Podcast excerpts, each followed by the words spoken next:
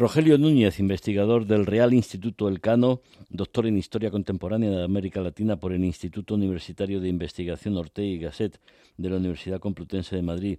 Señor Núñez, buenas noches. Muy buenas noches, Javier. Las maniobras militares de Rusia, China e Irán con estos países en América Latina significa que hay, hay una toma de partido en este momento en el que hay un enfrentamiento con Estados Unidos en la Unión Europea.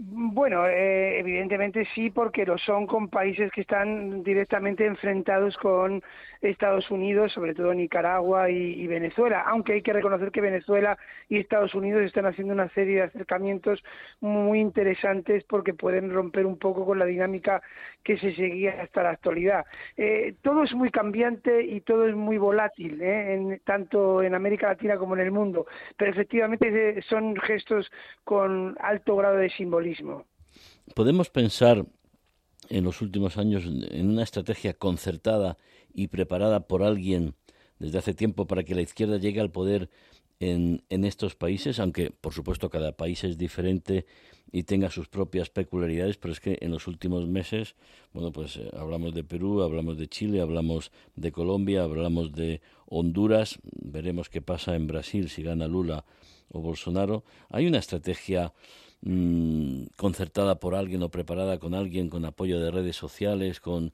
conflictos en las calles para cambiar estos gobiernos?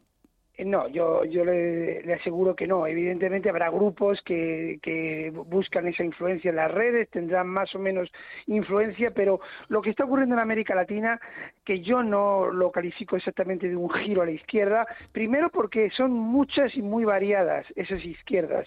A veces incluso yo le diría que hasta incompatibles. Segundo, eh, y esto es más importante, lo que vemos en América Latina desde hace casi 10 años es, me va a permitir la expresión, pero creo que sus oyentes lo van a entender, es un permanente estado de cabreo. Y ese cabreo, por ahora, habrá que ver, eh, se está dirigiendo a través de las urnas a quien está en el poder. Da igual, hace 10 años fue fundamentalmente votar contra los gobiernos de izquierda y hubo una época de llegada de eh, dirigentes de derecha, de muchas derechas, de diferentes derechas, Bolsonaro, Macri, Piñera. Como esos gobiernos no han dado buen resultado, ese estado de cabreo, que por cierto va en aumento, se dirige ahora hacia quien está en el poder. ¿Y quién está en el poder? Pues las derechas, el centro derecha y la derecha. De ahí que las diferentes y muy muy cambiantes izquierdas estén llegando al poder. Pero ya le digo, no hay una especie de conspiración detrás, sino un creciente malestar ciudadano. Lo que sí observamos en, en Madrid es que muchos empresarios de estos países están buscando refugio en España. Bueno, es verdad que la situación... O una parte, al menos. Sí, la, la, situación es de una enorme inestabilidad e incertidumbre, sobre todo. Pero, bueno, por ser un poco optimistas, dentro de que la región está en una situación muy delicada, hay que reconocer que tanto los gobiernos de Boric como el próximo de Petro están lanzando señales de tranquilidad tanto a la élite económica como a, a, la sociedad. Han nombrado ministros de Hacienda bastante ortodoxos, han nombrado a otra serie de ministros eh, en otras áreas también bastante de tipo reformista, más que eh, muy escolados a la izquierda. Es decir, los gestos son tranquilizadores.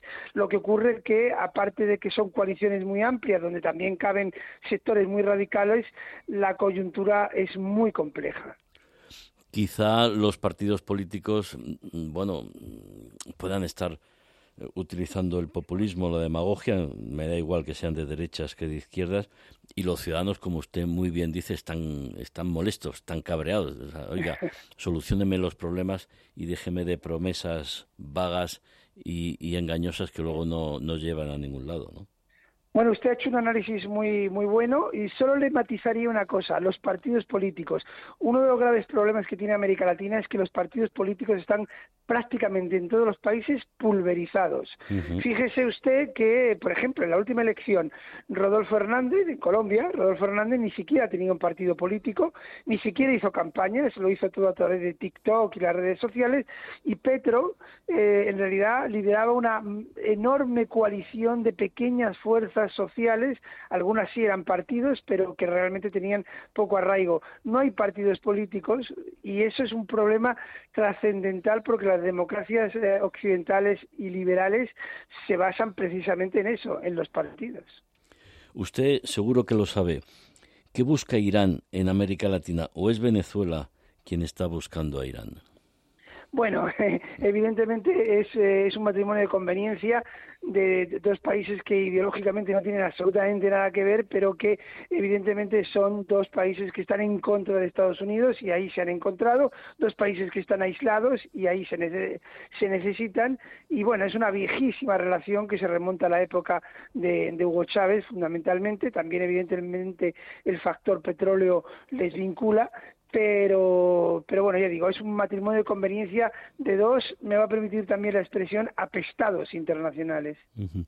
Y España, el, el peso político que, que, tenía España hace años, yo creo que por desgracia ha disminuido.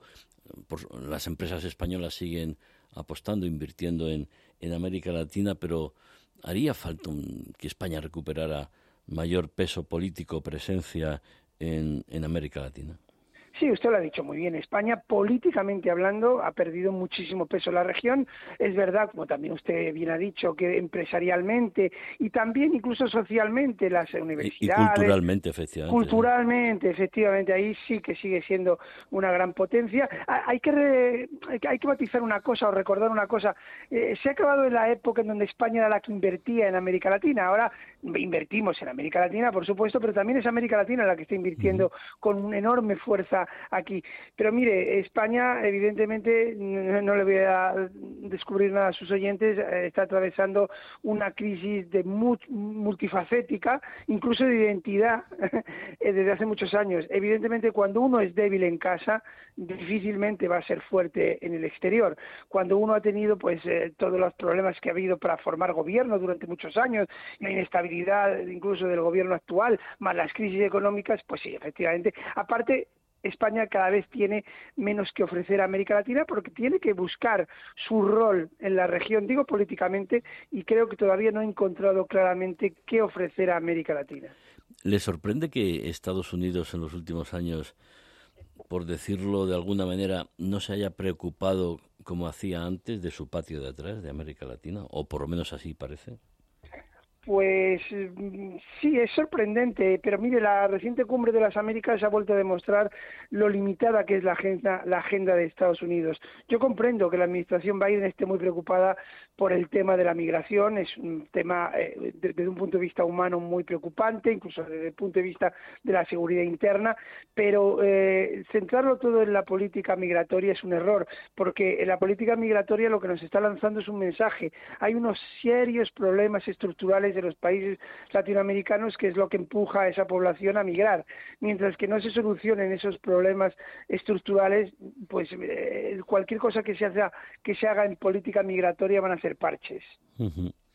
Sin duda, estamos de acuerdo. Rogelio Núñez, investigador del Real Instituto Elcano, doctor en Historia Contemporánea de América Latina por el Instituto Universitario de Investigación Ortega y Gasset de la Universidad Complutense de Madrid. Muchísimas gracias por estar esta noche con nosotros. Muy buenas noches. Muy buenas noches y encantado.